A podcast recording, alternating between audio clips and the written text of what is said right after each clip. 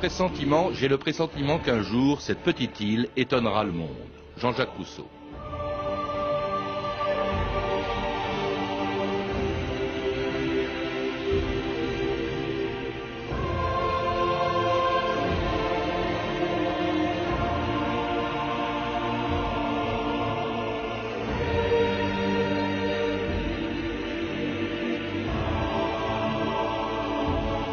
« 2000 ans d'histoire.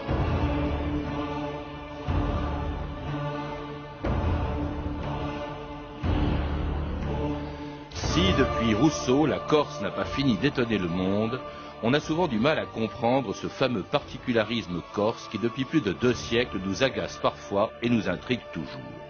Il est pourtant le produit d'une longue histoire dans laquelle la France n'apparaît que très tard, mais où l'on retrouve tout ce qui fait la Corse d'aujourd'hui. Toujours conquise, jamais soumise, occupée successivement par les Grecs, les Étrusques, les Carthaginois, les Romains, les pirates barbaresques et la République de Gênes, avant d'être achetée par Louis XV en 1768, la Corse, depuis plus de 30 ans, fait régulièrement la une de l'actualité, pour le meilleur ou pour le pire. France Inter, Bernadette Chamonaz, le 7 février 1998. France Inter. 21h15 hier soir, Claude Erignac, préfet de la région Corse, est assassiné en pleine rue à Ajaccio. Un crime spectaculaire, exceptionnel. C'est la plus grave atteinte à l'autorité de l'État jamais commise dans l'île. Cet assassinat n'est toujours pas revendiqué. Très grande émotion du président Jacques Chirac qui parle d'actes inqualifiables et abjects. L'assassinat du représentant de l'État en Corse est un acte barbare d'une extrême gravité et sans précédent dans notre histoire. C'est affreux, c'est épouvantable que ça puisse arriver. Nous assistons à une escalade de la violence, une fois de plus, et les gens sont de plus en plus atterrés, ne savent pas quoi dire. Il n'y a pas de mots. C'est lâche. C'est immonde. Ça fait mal au cœur à la Corse. On ne peut pas faire une Corse avec des gens qui tuent, c'est pas possible.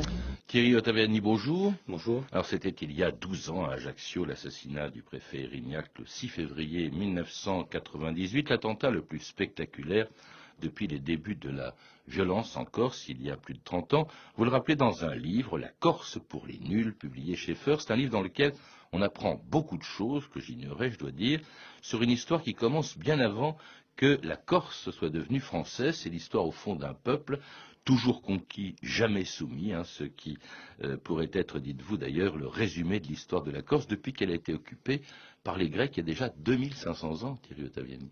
Oui, tout à fait. Alors, pour remonter euh, l'histoire de Corse, alors de, quand, de qui sont les Corses D'où viennent-ils C'est la question qu'on peut se poser.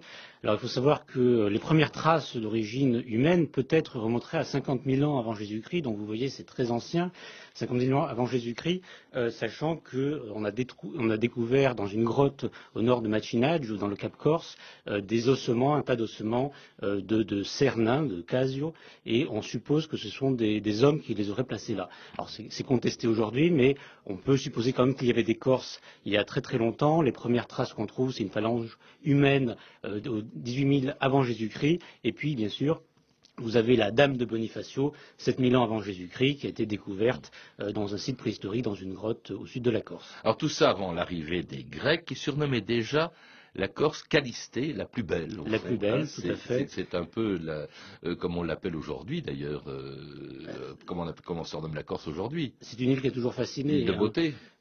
Tous les écrivains ont, ont, décrit la Corse, on pense à Maupassant qui a décrit les calanques de Piane, et c'est vrai que c'est une île qui a toujours fasciné par sa beauté, et aussi qui a toujours intrigué, parce que c'est aussi une île mystérieuse par son peuple, qui a une personnalité très forte. Alors après les Grecs, qui ont d'ailleurs fondé une ville très ancienne, dont on reparlera d'ailleurs parce qu'elle s'est illustrée dans l'histoire au XXe siècle.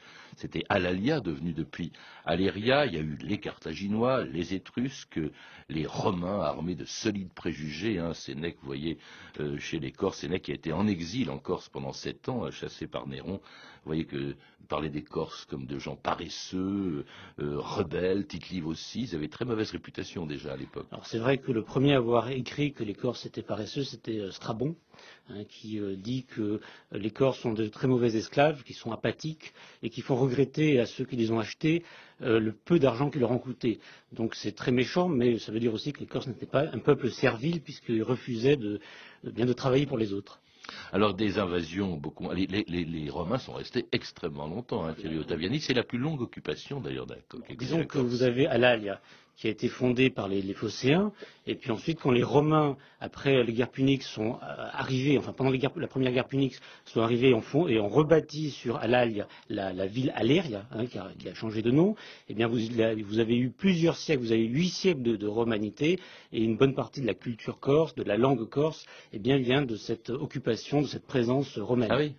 Alors les Romains, donc, une invasion plutôt pacifique, en tout cas qui a été fructueuse pour les Corses, comme elle l'a été d'ailleurs pour les, pour les Gaulois. Alors en revanche, beaucoup moins pacifique après la chute de l'Empire romain, l'invasion des Vandales, l'arrivée des Lombards, des Francs, et puis alors des pirates barbaresques.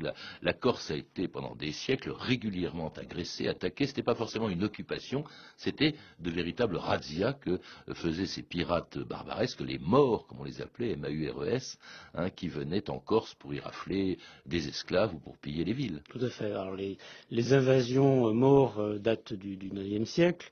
Euh, ils vont être chassés par, les Carolingiens, mais c'est pour mieux revenir à chaque fois, comme vous le dites, par des razzias. Ils vont piller. Ça va durer plusieurs siècles. Il faut savoir que ce qu'on appelait après les pirates barbaresques, c'est bien plus tard. Hein, c'est au 16e siècle, et c'est à partir de ce moment-là que, autour de la Corse, tout autour de la Corse, sur, le- sur les côtes littorales, vont être construits des tours génoises pour eh bien, surveiller la mer et prévenir de ces invasions euh, des pirates barbaresques.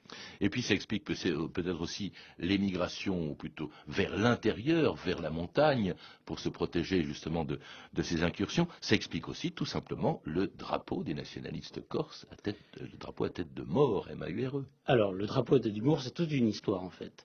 Euh, ce drapeau, en fait, remonte à l'époque, au XVe siècle, euh, à l'époque où, un seigneur corse qui va soutenir le, le- le royaume d'Aragon euh, va contre les Génois, va brandir ce drapeau. Alors, pourquoi la tête de Maure Eh Bien, tout simplement, c'est un emblème qui est repris en partie euh, au roi d'Aragon, qui est lors de la Reconquista espagnole a chassé les Maures. Alors, au départ, vous avez Mort comme d'Espagne. les morts d'Espagne. Alors au départ, vous avez comme en Sardaigne, hein, en Sardaigne aussi, vous avez un drapeau avec des têtes de Maure, il y en a quatre, euh, séparées par la croix de Saint-Georges, qui est aussi un des symboles du roi d'Aragon. Eh bien, les Corses vont garder que la tête de Maure, et avec cette différence près, c'est que sur le, ba- le bandeau va être soulevé au XVIIIe siècle par Pascal Paul, qui est un, grand philosophe et bien sûr auteur de la Constitution de la Corse en 1765, qui va dire les Corses, il faut montrer à l'Europe, l'époque, on ne parlait pas du monde, mais, de l'Europe. Il à l'Euro- à l'Europe que les Corses n'ont pas peur de la lumière. C'est lui qui a fait soulever ce bandeau euh, qui, masquait les yeux de la tête du Maure. Et qui le soulève contre un autre occupant qui lui est resté euh, quand même très longtemps, aussi cinq siècles, c'est-à-dire la République de Gênes. Euh, C'est contre Gênes que les Corses à plusieurs reprises se sont déjà dressés, proclamant même leur indépendance en 1735 même si les Génois n'ont pas, euh, n'ont pas été chassés euh, intégralement de la Corse, ils se sont donné même un roi en 1756, un roi qui n'était pas corse du tout, qui s'appelait Théodore Ier. Alors, l'histoire de Théodore Ier, c'est 1736. hein. l'histoire de Théodore Ier, en fait, est une histoire qui, pour, aux yeux de beaucoup, hein, est parue assez abra- abracadabrantesque. Il s'appelait Euh, Thierry de Nehoff, hein, c'est pas voilà. très corse. Euh, il a évidemment, c'est un Allemand. Alors, pourquoi les Corses choisissent-ils un Allemand pour le désigner roi de Corse Alors il faut bien comprendre la situation euh, politique euh, de l'époque. Euh, les Génois ont occupé la Corse pendant un moment et il y a un grand fléau qui sont les, les vendettas. Donc euh, ces querelles entre familles qui, font des, milliers de morts, euh, qui sont un véritable fléau pour les Corses. Et en, gros, pour les, révoltés euh, qui ont, sont les, hommes politiques qui sont révoltés contre les Génois, ces hommes politiques corses à partir de, de 1735, eh bien, il n'y a pas d'État en Corse. Donc le grand problème, c'est d'instaurer un État en Corse. Et le premier la première tentative d'État, en fait, est euh, eh bien, euh, ce royaume du, roi Théodore, qui, en fait, on peut voir les choses sous cet angle, a été désigné un peu comme à l'époque les, euh, ces intellectuels, tout le monde, quoi. ces intellectuels faisaient référence à la, à la philosophie euh, de Hobbes. Euh, les Corses étaient, euh, avec ses vendettes, étaient dans une sorte d'état de nature, une guerre de tous contre tous, et donc il fallait absolument, euh, comme dans le contrat hobbesien, eh bien qu'on désigne une personne, une personne extérieure, eh bien pour faire régner l'ordre. Et C'était euh, le cas euh, du roi Théodore. Qui n'a régné en fait qu'un an, quelques mois simplement euh, en Corse. Tout à fait. Hein. Alors donc en fait c'était aussi contre les Génois effectivement, que les Corses, dont les Corses ne supportaient plus euh, l'autorité, euh, qu'ils euh, s'étaient révoltés, ils s'étaient donné un hymne national, avaient proclamé leur indépendance, s'étaient donné même une constitution, la première constitution démocratique pratiquement de l'histoire, avant que la Corse devienne française sous Louis XV en 1768, quelques mois avant la naissance du plus illustre des Corses. Il exista naguère un être fabuleux qui avait pourtant l'aspect d'un homme, qui naquit dans une île, rêva toute sa vie de conquérir une île, sortira dans une île, et qui, contre son gré, trépassa dans une île. Il naquit à Ajaccio le 15 août 1769. Quelques mois auparavant, le roi Louis XV. il faudrait acheter la Corse. La chose est envisagée, sire, depuis longtemps. Eh bien, mais je ne désire pas qu'on tarde davantage. Et combien il avait raison? 45 jours plus tard, Napoléon serait né italien. Et c'était un extrait du Napoléon de Sacha Guitry racontant à sa manière l'annexion de la Corse un an avant la naissance de Bonaparte, qui disait Je naquis quand la patrie périssait. Pour lui, la patrie, c'était pas la France, c'était la Corse. C'était la Corse, tout à fait. Dans cette lettre adressée à Pascal Paul, dont, Napoléon est un grand admirateur, le père de la Corse, il décrit les Français en disant 30 000 Français vomis sur nos côtes, noyant le trône de la liberté. Euh, par des flots de sang. Donc, euh, de qui parle-t-il quand il parle de sa patrie? Bien, c'est de la Corse. Et euh, c'est vrai qu'on oublie que Napoléon était un, et avant d'être français, il pensait vraiment comme un Corse et il était paoliste.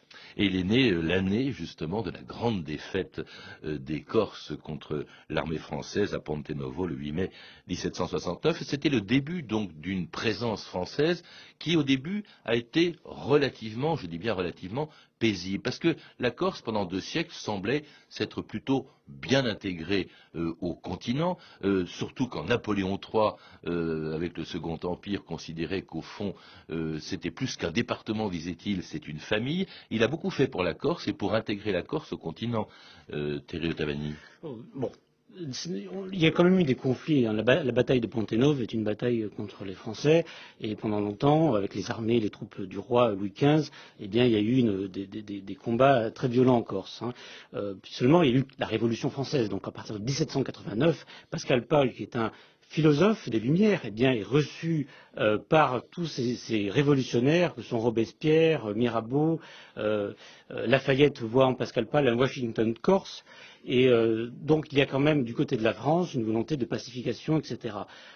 bon, après les choses vont évoluer. vous avez Napoléon Ier, eh bien, qui est issu de, la, qui est un Corse et qui va eh bien fonder un empire. Donc vous avez un moment où l'histoire de Corse va marquer l'histoire de France, que ce soit par Pascal Pal, qui a donc par ses idées eh bien influencé des, philosophes comme Rousseau, qui écrit en 1765 un projet de constitution pour la Corse, et puis aussi Voltaire, et puis vous avez euh, Napoléon, et puis des grandes familles qui vont marquer euh, l'histoire de France, comme Charles-André Pozzo-di-Borg, euh, Horace Sébastian, et puis après, comme vous le dites, Napoléon III qui dit la Corse est une grande famille et va bien faire beaucoup pour la Corse, développer l'île, faire une route euh, entre euh, continuer les travaux de la route et surtout mettre un, train entre Ajaccio et Bastia, euh, faire le canal de la Gravonne pour alimenter en eau la ville d'Ajaccio, beaucoup beaucoup de travaux et une grande passion et affection pour la Corse. Une intégration aussi de la Corse qui se manifeste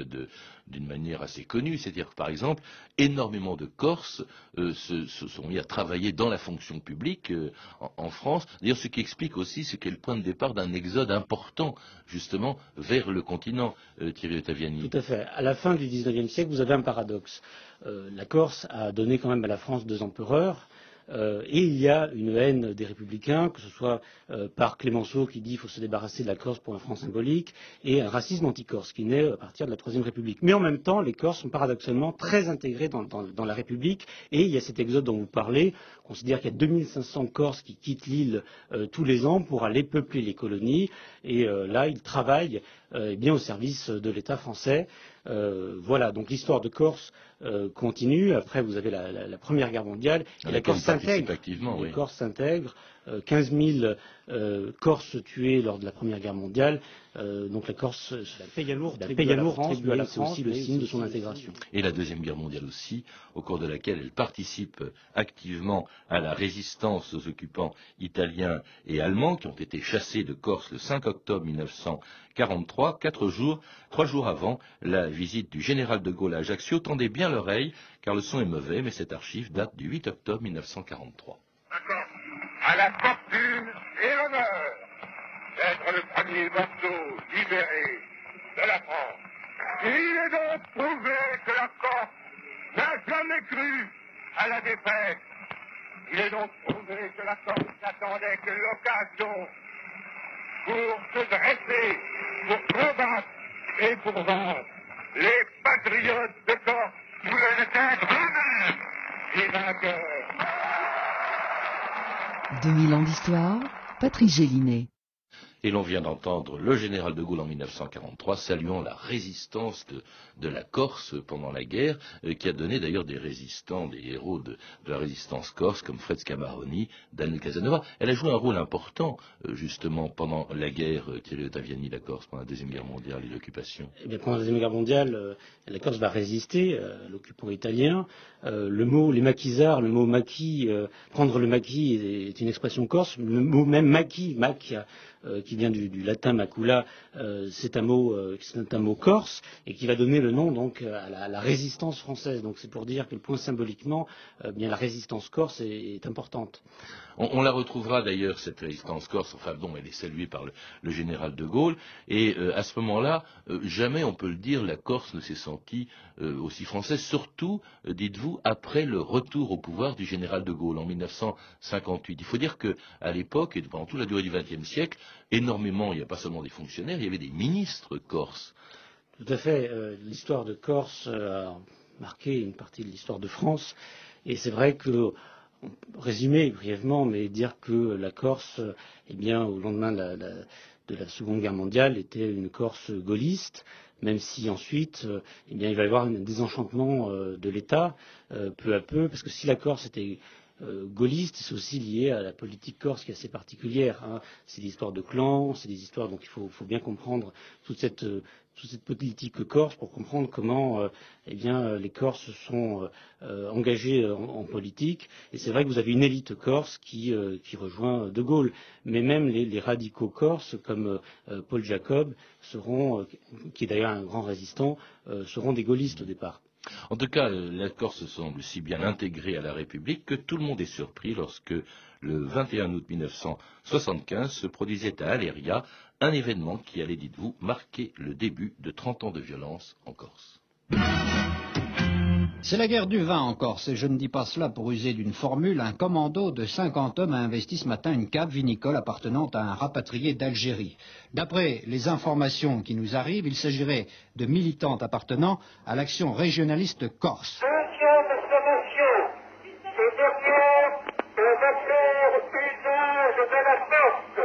L'assaut me semble maintenant imminent.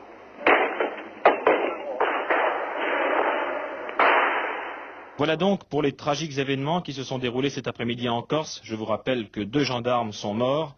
Hugues Girard. C'est évidemment un pas immense qui a été franchi dans l'escalade de la violence en France, puisque jusqu'à présent personne n'avait tiré sur les forces de l'ordre. Et aujourd'hui, on a donc tiré, on a consciemment voulu donner la mort, et la mort a été effectivement donnée.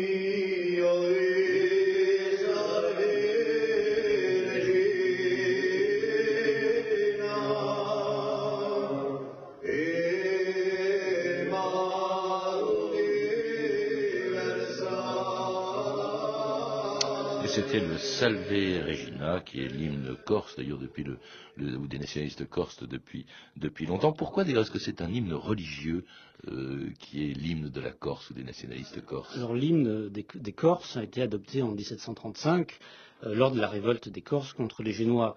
Euh, L'origine, pendant longtemps, a été attribuée à un berger du, du et en fait, on a découvert qu'en fait, il s'agissait d'un texte beaucoup plus ancien, enfin qui datait du siècle précédent, du XVIe siècle, et c'est un texte italien.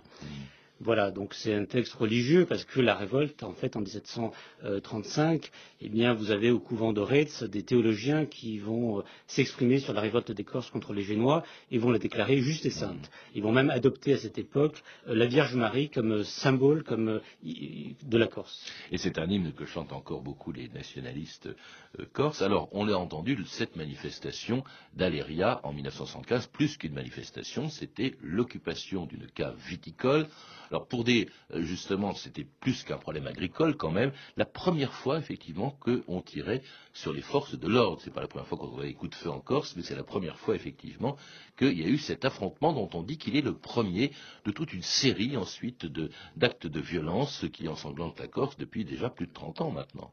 Pourquoi? Comment expliquer ce qui s'est passé en 75 à Aléria? Pour expliquer cette, date, il faut revenir euh, en arrière et bien voir que le désenchantement euh, de l'État va être marqué par une série d'événements euh, qui remontent à peu près en 1959.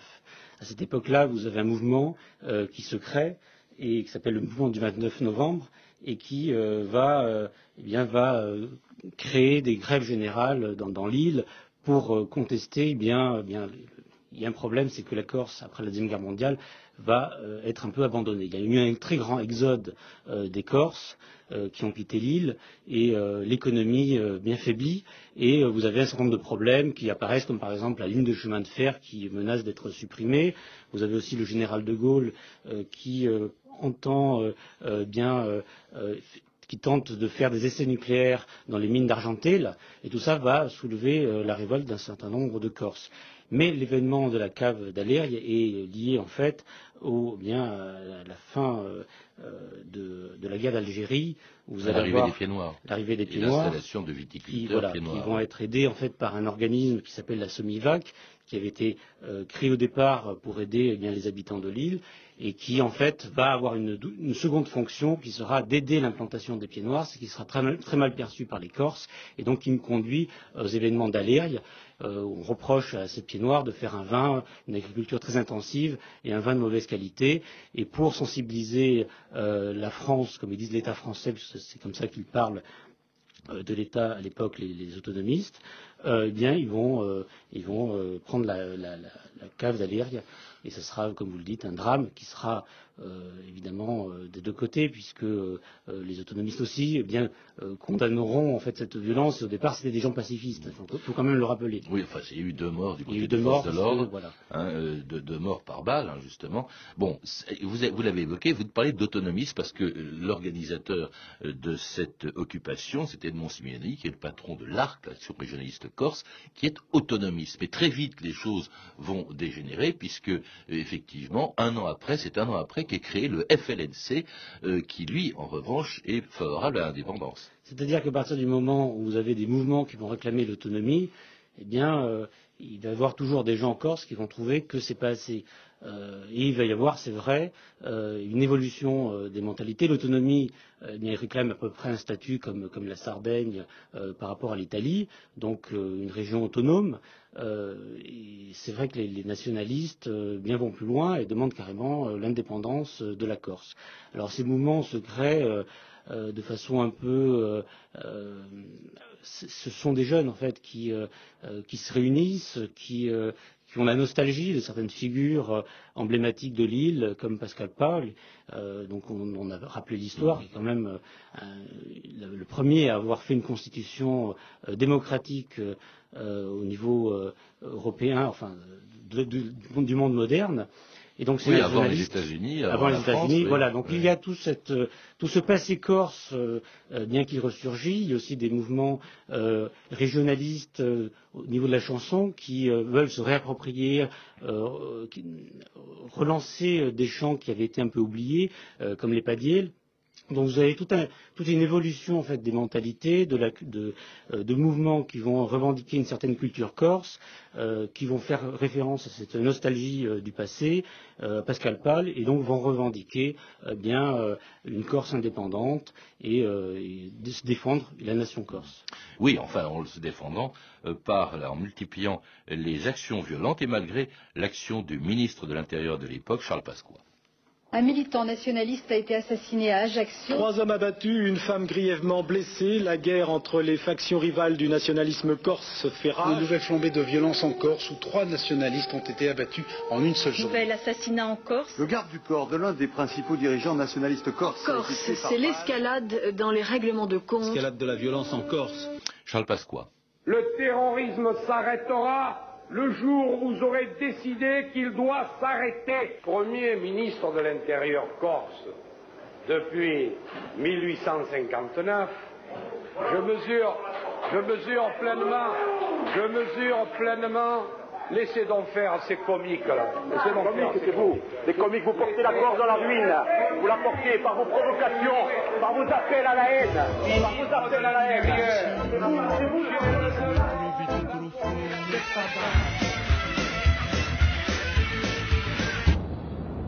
Un vrai tango de salariés, on les a jamais retrouvés. Le tango corse, c'est un tango conditionné.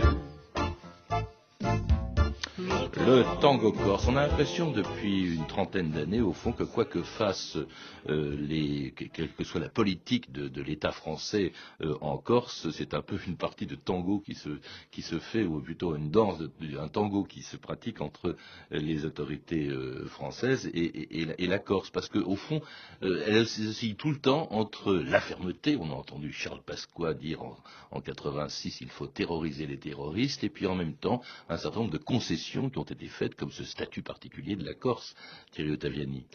Oui, tout à fait. Donc le statut particulier date de, de, de 91. Euh, la Corse a donc aujourd'hui un mini-gouvernement, même s'il n'y a pas encore une autonomie, l'île n'est pas autonome. Hein. Euh, mais c'est vrai qu'on a beaucoup cette image d'une violence corse qui est un peu exagérée. Euh, c'est dommage puisque euh, c'est vrai que lorsqu'on regarde les chiffres, il y a des plastiquages, tout ça fait de la une des, des, des journaux. L'assassinat d'un préfet, ça s'est jamais vu dans l'histoire de la République. Tout à fait, tout à fait. Mais euh, vous avez aussi, vous ne pouvez pas comparer le, le, nationalisme corse avec les mouvements comme le TA ou l'IRA. donc c'est pas, au départ, les nationalistes corses refusent de faire des victimes. ils plastiquent les, les bâtiments et ils évacuent même les personnes qui sont dans les bâtiments en tentant de les protéger. Même les animaux domestiques sont, euh, pris avec les, habitants, les occupants et abandonnés sur une route. Euh, ce n'est que dans les années 80 que, euh, en fait, le nationalisme, on verra des premiers morts. Alors vous avez l'assassinat du coiffeur Choc, vous avez l'assassinat du vétérinaire Lafay, donc des premiers morts qui montrent que la, eh bien la Corse, le, certains nationalistes euh, vont aller plus loin. Mais euh, vous avez aussi, euh, c'est vrai comme vous dites, un tango corse qui fait que le nationalisme a aussi rejeté la violence et l'assassinat du préfet Erignac a été, a été condamné par beaucoup de Corses. Donc on ne peut pas non plus dire qu'il y a vraiment une violence endémique, hein, comme l'avait écrit euh, lors du, rapport Glavani. Euh, on, a un peu stigmatisé euh, la Corse en disant que c'était un peuple violent, ce qui est un peu exagéré quand même. Mais est-ce qu'il y a une volonté d'indépendance, comme le réclament euh, justement certains nationalistes, les plus radicaux des nationalistes, Thierry Ottaviani? Quand on fait des, des, des, des, sondages, on se rend compte qu'une majorité de Corses ne sont pas favorables à l'indépendance. Euh, le nationalisme, en fait, est né en réaction au clan politique qui était en place, euh, de gauche comme de droite, et c'est une troisième force qui s'est créée, et aujourd'hui, eh bien, il joue surtout sur le terrain politique. Euh, D'ailleurs, euh, les attentats font partie de. Ce sont des mouvements qui, se créent, mais euh, ils ne sont pas forcément toujours liés euh, au parti officiel nationaliste. Merci Thierry Ottaviani. Pour en savoir plus, donc je recommande la lecture de votre livre. Il est très complet. Vous en dites dix fois plus que vous n'avez dit dans cette émission. La Corse pour les nuls, un livre publié euh, comme tous les Corses, enfin comme tous les livres sur les nuls, chez First Edition. Vous avez pu entendre un extrait du film Napoléon de Sacha Guitry disponible en DVD chez René Château Vidéo. Vous avez pu également entendre un extrait de l'hymne corse, Dio, di Saldi, Dio vi salvi Regina, interprété par l'amicale des Corses de Paris.